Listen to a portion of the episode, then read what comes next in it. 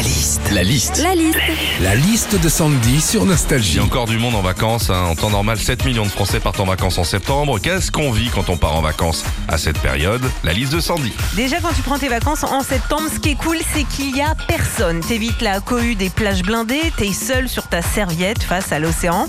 Bon, par contre, t'es vraiment euh, seul de chez seul. hein. La seule distanciation sociale qu'à la limite tu dois respecter, c'est avec un bulot. hein.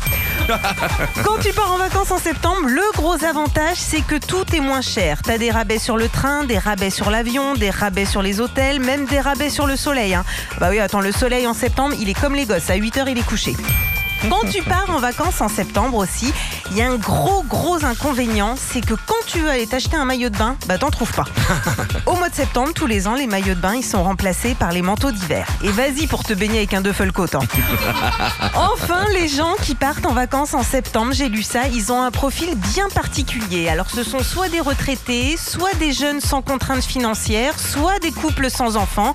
En gros, que des gens sans emmerde. Bon, Philippe, on n'est pas prêt de partir en septembre. Retrouvez Philippe et Sandy, 6h, 9h sur Nostalgie. Nostalgie.